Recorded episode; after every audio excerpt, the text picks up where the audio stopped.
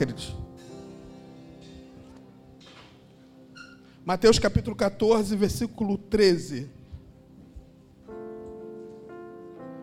Mateus 14, 13.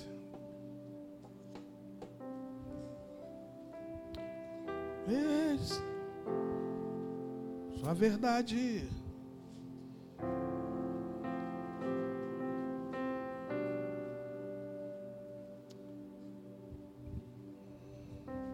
Diz assim a palavra de Deus. Mateus 14, 13. O título é a primeira multiplicação de, dos pães. Esse mesmo, esse mesmo episódio está em, em Marcos, em Lucas e em João. Jesus, ouvindo isto, saiu dali num barco para o lugar deserto, à parte. Sabendo disso, saiu das cidades o povo e o seguia a pé. Ao sair, Jesus viu uma grande multidão e, cheio de grande compaixão para com ela, curou os seus enfermos. Chegando à tarde, chegando à tarde, os seus discípulos aproximaram dele e disseram: O lugar é deserto e a hora é avançada. Manda embora a multidão para que vá pelas aldeias e compre comida para si. Jesus, porém, disse: Não é preciso que se retirem. Dai-vos, dai-lhe-vos de comer. Então eles disseram: Só temos aqui cinco pães e dois peixes. Disse-lhe ele: Trazei-os. Tendo ordenado que a multidão se assentasse sobre a grama, partiu cinco pães e dois peixes, e ergueu os olhos ao céu e abençoou. Depois partiu os pães e deu os discípulos, e os discípulos à multidão. Deixa eu repetir aqui para ficar gravado na sua mente. De, depois partiu os pães, deu os discípulos, e os discípulos à multidão. Todos comeram e ficaram satisfeitos. Satisfeitos e recolheram dos pedaços que sobravam doze cestos cheios.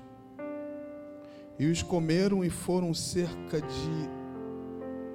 Vou até ler devagarinho para você saber a quantidade de pessoas. E os que comeram foram cerca de cinco mil homens, além de mulheres ou crianças. Amém? Glória a Deus. Acredito que você já leu esse texto várias vezes, mas às vezes a gente. Eu parei um pouco para falar algumas coisas para a gente ver os detalhes, que a gente passa assim tão rápido, né? A gente passa assim. Falando do capítulo 14 de Mateus, a gente não pode esquecer do contexto, do começo do 14, que vai falar da morte de João Batista. Todos nós sabemos que João Batista ele morreu falando a verdade. Gente, se você morre falando a verdade, essa morte é incrível. João Batista falou a verdade, arrancaram a cabeça de João, botaram na bandeja. E eu não posso dar continuidade a esse texto, aquilo que nós começamos aqui, quando lemos o texto, sem falar de João. João Batista foi aquele que abriu o caminho do Senhor. João é aquele que batizou Jesus Cristo. João foi aquele que veio antes. João foi aquele que fez a diferença. Gente, eu até me emociono quando eu falo de João, porque João marcou uma geração, marcou um tempo. João foi aquele que foi fiel, João aquele que honrou, João aquele que serviu, João aquele que fez, João aquele que realizou, João aquele que não negociava, ele não negociava. Ele não negociava, se viesse mentira, ele não negociava, ele sempre foi verdadeiro. E ele sempre acreditou no Senhor. Ele passou por alguns momentos difíceis, mas João foi fiel. E depois da morte de João, depois que João morreu, Jesus não esteve no sepultamento de João. Jesus não sabia da morte de João. Jesus foi avisado a partir desse versículo que nós lemos aqui do 13, 14, 13. E quando Jesus soube da situação que João tinha morrido, da forma que ele tinha morrido, Jesus imediatamente teve uma ideia. Jesus pegou os seus discípulos e se retirou com eles. Ali Jesus já estava cuidando deles, porque acredito que eles já estavam com um tipo de ansiedade por causa da situação, perdeu um companheiro, João Batista alguém que fazia parte do, do exército, né? E E Jesus retira-se com aqueles homens. E a Bíblia diz que eu não sei, eu não vi esse detalhe aqui na Bíblia. É um lugar longínquo, um lugar totalmente isolado. Mas paralelo a isso, Jesus ele, ele vivia um tempo que Jesus estava na popularidade. As pessoas, é, quando descobriam onde Jesus estava, muitas pessoas queriam achá-lo, porque Jesus já tinha curado, já tinha feito e realizado várias coisas. E não foi diferente aqui. Jesus leva aqueles discípulos para aquele lugar para cuidar deles. E quando Jesus desce do barco, para surpresa de Jesus, a multidão já estava lá. Existia uma multidão já aguardando a Jesus. Por favor, queria que essas crianças não corressem. Se tiver alguém para me ajudar aí, só para. Isso. Pode se machucar, pode acontecer alguma coisa. E a Bíblia diz o seguinte: que quando chegou naquele lugar, onde aquela multidão já estava, mudou, mudou a situação. Jesus foi para cuidar dos discípulos. Mudou a forma de Jesus fazer. Ao invés de Jesus cuidar dos discípulos, Jesus continuou cuidando, mas cuidou de forma diferente. A Bíblia diz no texto que nós lemos aqui que Jesus teve íntima compaixão daquelas pessoas que estavam ali. E Jesus começou a curar as pessoas. Eu aprendo uma lição grandiosa aqui. Jesus começou a curar num tempo onde muitas pessoas estavam feridas. Você sabia? Eu estava ouvindo a mensagem aqui da pastora Eliane quando ela pregou domingo. Eu estava assistindo. E a Marielle citou uma coisa muito importante aqui, que ela comentou aqui no dia. No momento que ela estava vivendo uns problemas lá na igreja matriz, na época que a gente já era de lá, a pastora colocou justamente a Marielle para poder cuidar de algumas mulheres e preparar um congresso. Às vezes você está vivendo momentos difíceis na tua vida e a melhor coisa que tem para você fazer é você servir. É você servir esse Deus, servir pessoas. Você sabia enquanto você cuida de pessoas, Deus está cuidando de você? No momento de luto, no momento de dificuldade aqui, era um momento difícil aqui. João Batista não foi um qualquer um, não. João Batista foi um homem que marcou uma história. E até o próprio Jesus, acredito que sentiu pela morte de João, que João representava muito, representava muito e representa muito o evangelho, no evangelho. Mas quando Jesus começou a curar, quando Jesus começou a fazer, porque ele sentiu íntima compaixão, eu acredito que os discípulos também começaram a ser curados. Quer um segredo para você aqui nessa noite? Não pare por causa das circunstâncias. Não pare porque as portas se fecharam. Não pare porque você está vivendo um momento difícil. Não pare. Não pare porque a gente está vivendo um momento totalmente tenebroso. Não pare. Essa lição nós aprendemos aqui grandiosa para essa noite. Você que está em casa também nos assistindo, sirva Ele, adora Ele, cuida de pessoas, liga para alguém, manda um zap para essa pessoa que não tem vindo à igreja, faça alguma coisa. E você vai ver, começar a ver dentro de você que Deus vai curando, Deus vai tratando. Eu sei que Deus está falando com pessoas aqui nessa noite. E a Bíblia diz que Jesus, quando ele começou a fazer isso,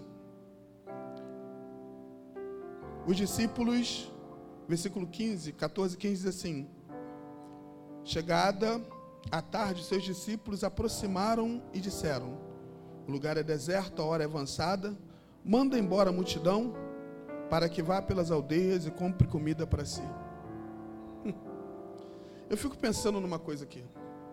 Às vezes os homens, eles têm a mania de se meter em coisas que não são para eles se meterem. Às vezes a gente olha assim esse texto e olha assim, né, os discípulos estão se preocupados. Gente, olha só. O Deus que eu sirvo é o Deus que cura e o Deus que alimenta sem homem nenhum se meter. O Deus que eu sirvo é o Deus que começa e termina. Se Deus começou algo na tua vida, querido, Ele vai começar e vai terminar. Ele começou e Ele vai até o final. Os discípulos se intrometeram aqui no meio do momento que Jesus estava. E eles entram e falam para Jesus: Jesus, a hora, é de, a hora já é tarde, já é tarde, o lugar é deserto, manda o povo embora e comer. Aqui está se tratando de 5 mil pessoas, queridos. Se você colocar 5 mil pessoas na rua aqui, eles não vão ter lugar para se alimentar aqui. 5 mil pessoas. Se for no centro do Culumandê, não consegue se alimentar. Nem em todos os lugares que vende hambúrguer, sanduíche vai conseguir alimentar 5 mil pessoas. Mas eu creio num Deus Todo-Poderoso, que começa e termina. Não importa o número, não importa a quantidade, ele começa e termina. Ei, Jesus.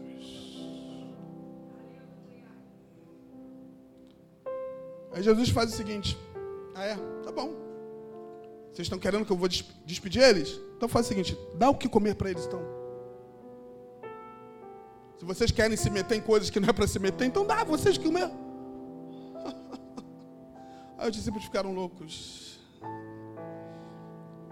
Eu estava vendo nos quatro evangelhos, porque nos quatro evangelhos fala do mesmo assunto e cada escritor conta os detalhes. Porque nós sabemos que no evangelho alguns contam mais detalhes, outros menos detalhes.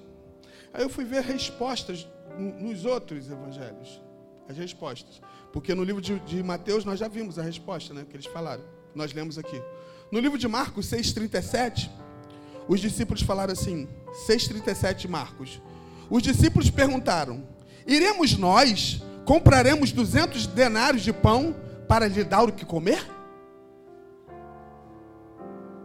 Você sabe que 200 denários, cada denário é era um dia de trabalho de um profissional. Naquela época, denário era mais ou menos de 80 a 100 reais. Então, 200 denários, vamos dizer aí, 2 mil reais, não é isso? A gente vai pegar dois mil reais e vai comprar, sabe que não dá. No livro de Lucas, eles respondem assim: Não temos senão cinco pães e dois peixes. Aí tem uma vírgula que diz assim depois da vírgula: Exceto se nós próprios formos comprar comida para todo esse povo.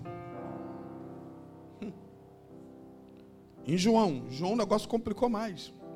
João capítulo 6, versículo 7. Diz assim: Aí Felipe compra as dores e diz assim: Felipe respondeu: 200 denários não seria suficiente para, para que cada um recebesse um pequeno pedaço de pão. E no versículo 9 diz assim: Há aqui um rapaz com cinco pães de cevadas e dois peixinhos pequenos. Mas de que serve no meio de tanta gente?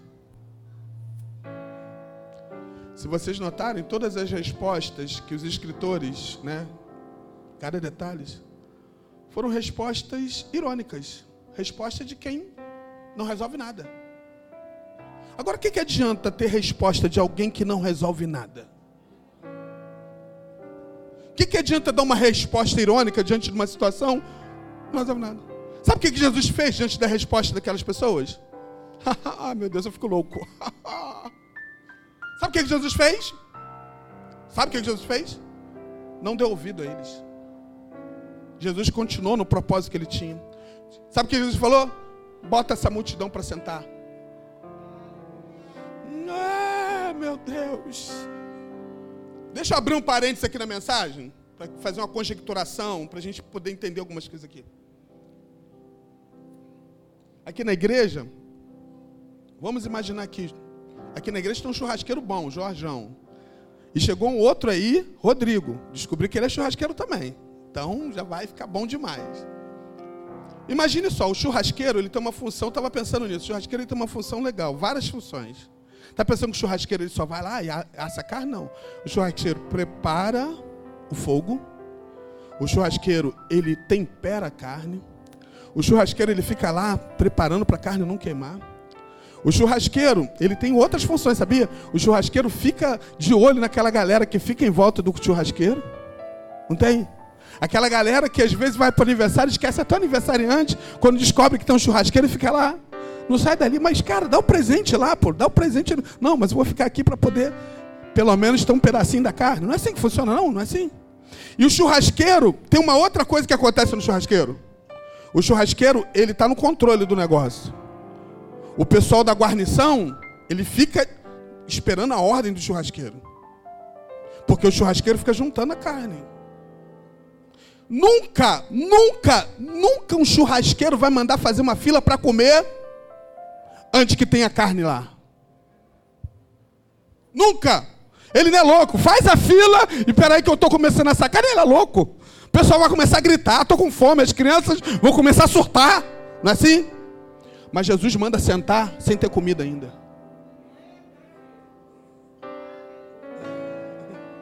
Jesus manda sentar e ele não tinha feito a multiplicação ainda.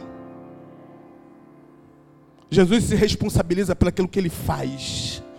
Como eu disse, ele começa e termina. Pode botar aí. Em algumas traduções, bota em 50 e 50. Pode separar o povo aí, que eles vão ser alimentados.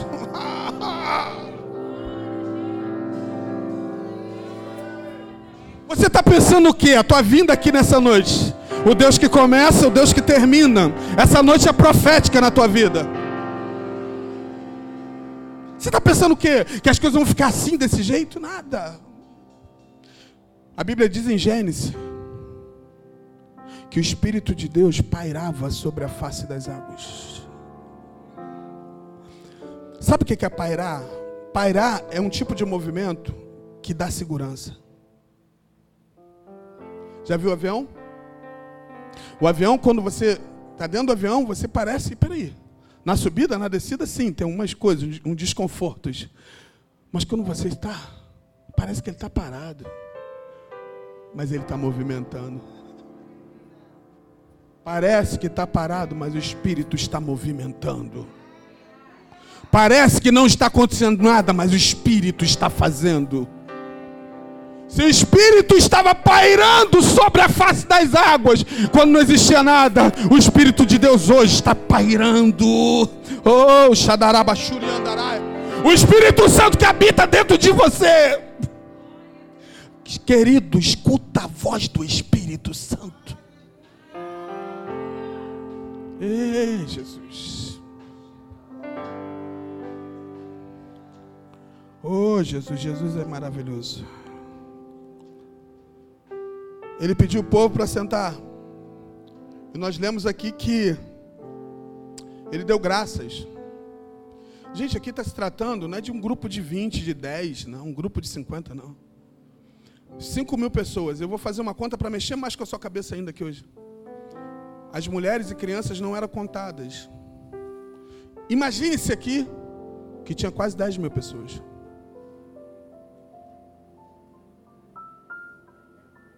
Ou até mais. Sempre tem mais mulheres que homens. Meu Deus, é verdade.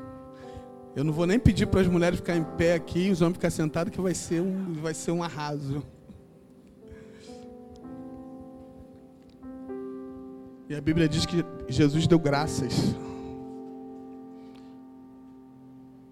E passou, olha só, eu queria que você entendesse isso nessa noite.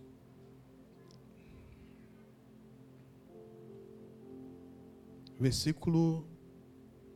Ordenou que a multidão, versículo 19, 14, 19. Ordenou, a Bíblia diz que ele ordenou que a multidão se sentasse. E sobre a grama partiu cinco pães, peixe, ergueu os olhos e abençoou. Depois partiu os pães e deu os discípulos, e os discípulos à multidão. Então entenda comigo. Ele orou, deu os discípulos, e os discípulos à multidão. Sabe o que, que eu aprendo aqui? E você vai entender o final da mensagem? Que Deus sempre quer levar nós a ter experiências com Ele. Ele fez o milagre. Ele orou. E eu fico imaginando, eu fico imaginando, eu fico louco quando eu leio a Bíblia, eu fico louco porque eu fico imaginando, eu queria, eu queria, queria ver como é que aconteceu isso aqui. Porque na verdade, olha só, entenda comigo. Se Jesus fizesse uma multiplicação de quase 10 mil pedaços de pão, os discípulos não iam ter como servir. Vocês estão me entendendo aqui? Ou não? Se ele fizesse assim, olha, uma montoeira de. Imagine, não ia ter espaço.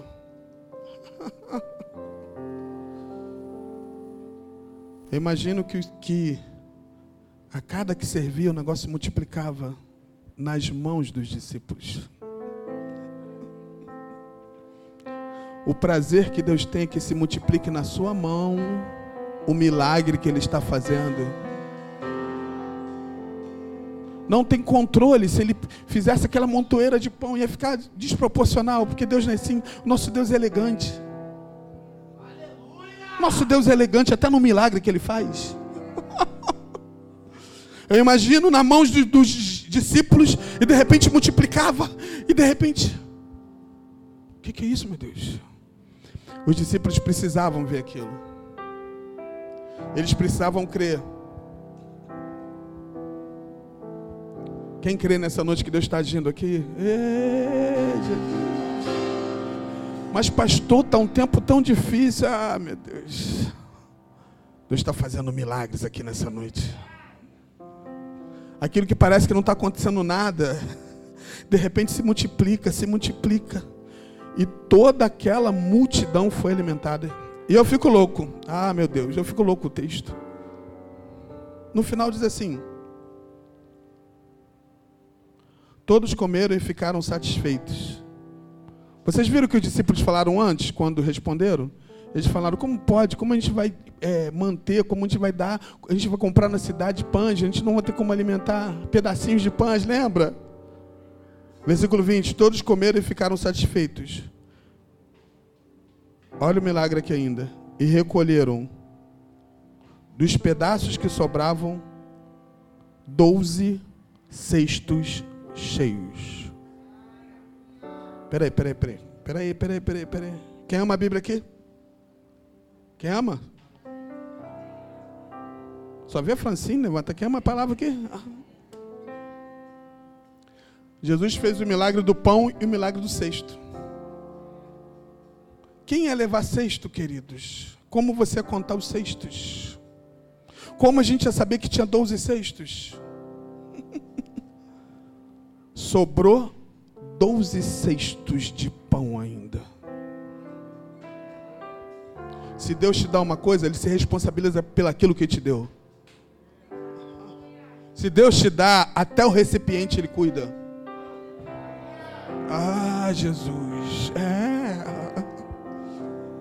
Além do pão, os cestos, doze cestos que sobraram. Porque havia necessidade daquela sobra para um outro momento. Eu estava pensando nessas coisas. Eu estava orando aqui ainda agora. Nesse propósito que nós estamos de, de fome, sede, esclarecimento. E eu até anotei uma frase aqui. Enquanto a gente não sentir fome e sede, as torneiras vão estar fechadas. Enquanto não sentirmos sede, não teremos acesso à fonte.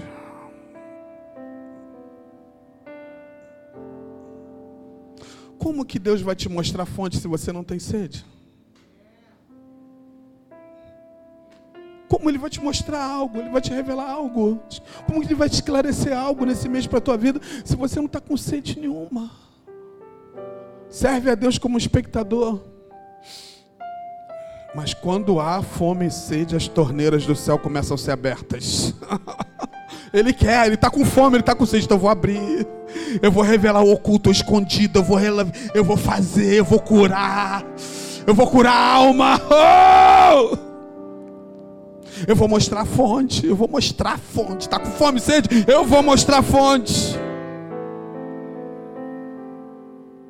Meu Deus. Atos capítulo 2, 41. Eu vou começar do 14, que diz assim. Talvez você não esteja entendendo nada, mas você vai entender.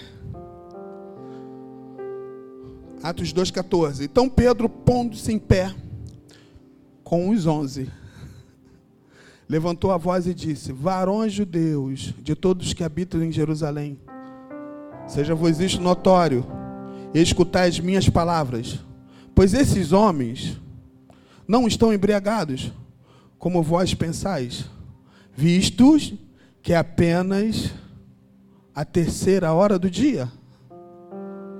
Mas isso é o que foi dito pelo profeta Joel. E acontecerá dos últimos dias, diz o Senhor, que derramarei do meu espírito sobre a toda a carne. Vossos filhos e vossas filhas profetizarão, e os vossos mancebos, crianças, adolescentes terão visão, e os vossos anciões terão sonhos.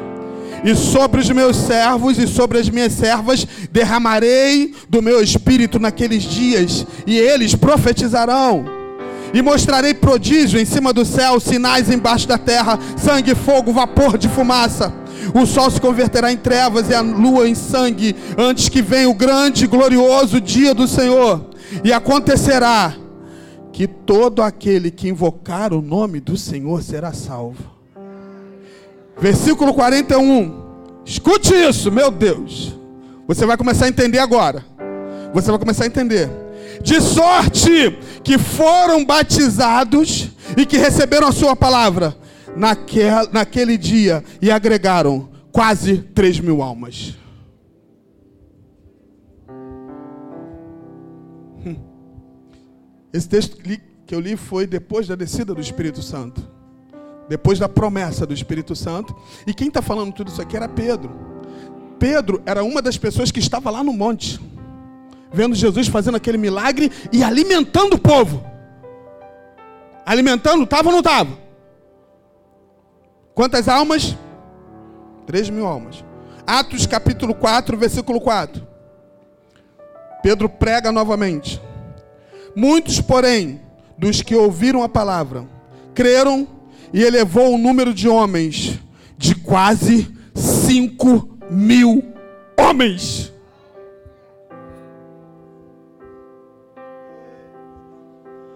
Atos 4, 4. Está entendendo, amã? Está entendendo, amã? Lá no monte, eles viram Jesus alimentando uma, uma multidão de 5 mil, quase 10. Acredito que aqui praticamente é quase o mesmo número, porque não se contava mulheres ou crianças. Primeira pregação de Pedro, quase 3 mil almas. Segunda pregação, quase 5 mil almas. 8 mil, quase o número relacionado àqueles que foram no monte. Sabe por que Jesus passa o pão pelos discípulos para a multidão? Para preparar eles para esse dia. Ali não é mais pão para alimentar o corpo. Ali a alma deles precisavam ser alimentada pelo Espírito Santo. Oh, Deus Todo-Poderoso. Havia um povo com muita fome e muita sede, porque o Espírito Santo tinha descido. Veio gente de todos os lugares querendo saber o que estava acontecendo. No contexto da história, eles falaram: O que faremos, Pedro? E Pedro falou isso: Vocês precisam entregar a tua vida ao Deus Todo-Poderoso. Ah! Ah! Eles foram cheios do Espírito Santo. Jesus. Você está entendendo nessa noite? Cinco mil, três mil, depois cinco mil almas. Isso é loucura demais. Às vezes você não imagina o propósito que Deus tem na tua vida hoje aqui.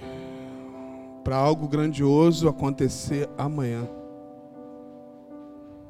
O mesmo Pedro, eu acredito, eu acredito, sabe, que esse Pedro, é um daqueles que ficaram assim de ironia com Cristo quando Jesus falou para falou para não ir, para não dispensá-los, aqueles que alimentaram do pão. Esse mesmo Pedro foi aquele que foi cheio do Espírito Santo, que orou a Deus, e o Espírito Santo desceu e alimentou essas oito mil pessoas, sem contar mulheres ou crianças. Vocês estão conseguindo entender aqui nessa noite, queridos? Deus não faz nada sem propósito. A tua vinda aqui tem um propósito. Você não morreu ainda porque Deus tem um propósito. Se você está vivo, é porque Ele ainda tem um propósito com você, na tua família, na tua casa. Ele quer realizar coisas grandiosas, grandiosas, grandiosas, grandiosas, grandiosas. Grande. Sabe por que é fome e sede de Deus? Porque a gente precisa ter fome e sede de Deus. Porque quando você tem fome e sede de comer alguma coisa, daqui a pouco você, você comeu, você pode comer a coisa melhor que existe. Sabia? Você pode comer, ah, eu estou com vontade de comer é, uma coisa assim, gostosa. Você come, quando, quando você acaba de comer, perde a graça. Mas com Jesus não perde a graça. Porque a fonte que está dentro de nós, ela vai jorrando, jorrando, jorrando, jorrando até a vida eterna. Ê, Jesus. E quando entendemos que somos agentes de Deus para alimentar multidões, para fazer a diferença, a gente sai do campo do de ser vítima, né?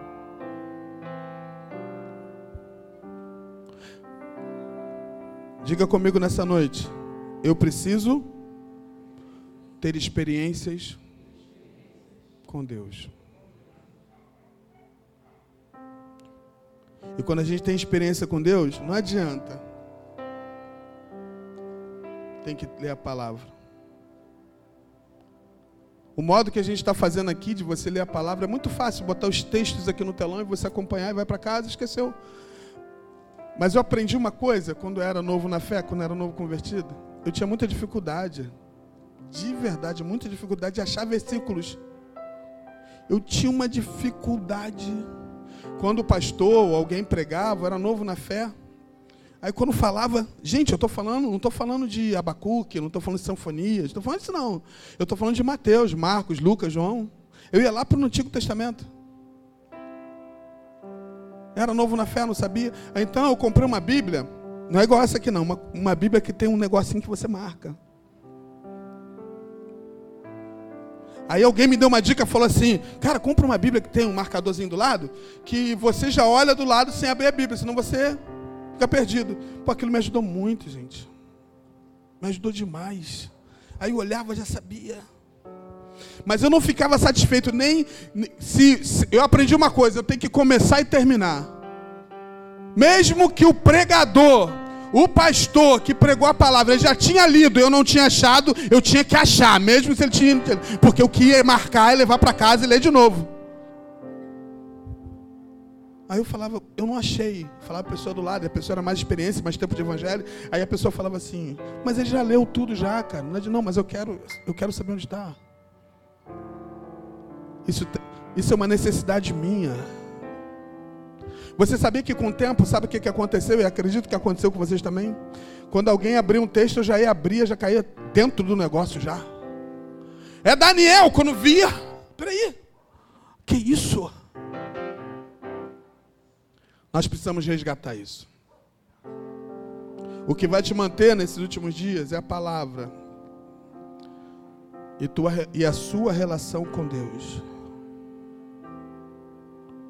E quando você tem experiência com Deus, você não vai ficar falando toda hora. Deus está no controle, Deus está no controle, você vai viver uma vida descontrolada. O que mais estou ouvindo agora nesse tempo de pandemia? Ah, é sim, mas Deus está no controle. E o indivíduo todo descontrolado. O que, que adianta você dizer que o teu Deus está no controle e você é descontrolado? Você não está andando de acordo com o seu Deus. Porque se teu Deus está no controle, você se aquieta porque ele, ele acalma o mar. Você se aquieta que ele vai fazer. Ah, mas Deus está no controle. Mas eu estou ouvindo. Gente, é melhor não falar que Deus está no controle.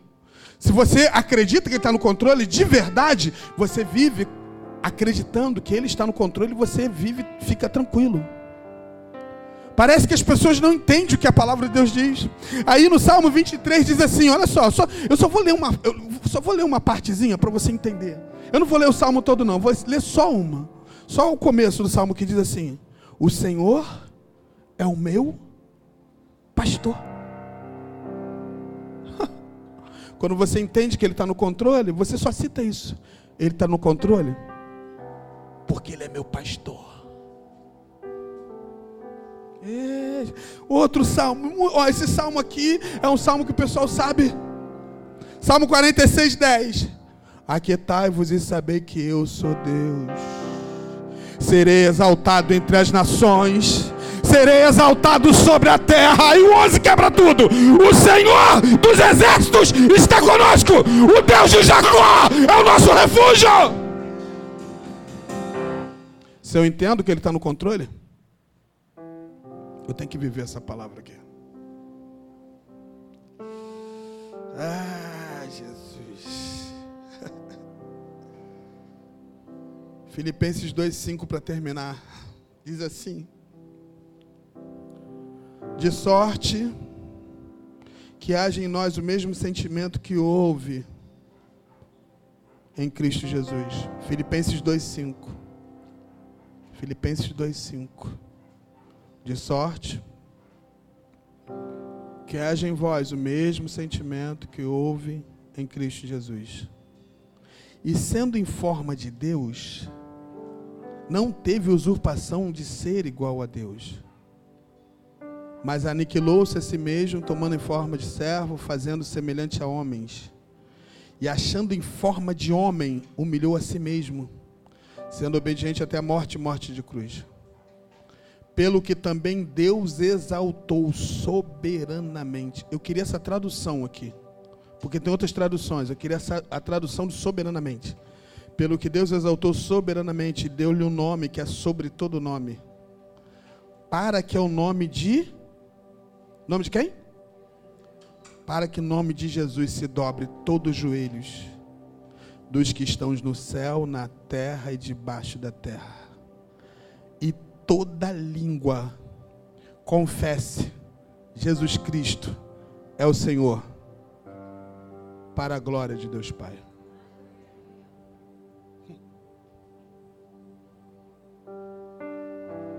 E Jesus.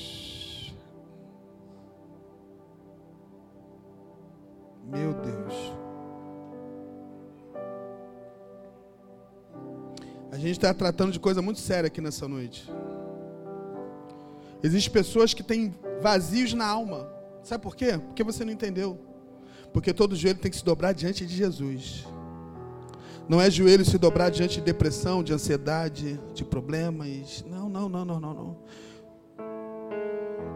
Todo joelho ele tem que se curvar diante de Jesus e toda língua confesse. Jesus Cristo é o Senhor. Jesus Cristo é o Senhor. Jesus Cristo é o Senhor para a glória de Deus Pai. Ele é o Senhor para a glória de Deus Pai. É, Jesus. Jesus, você pode ficar de pé no teu lugar?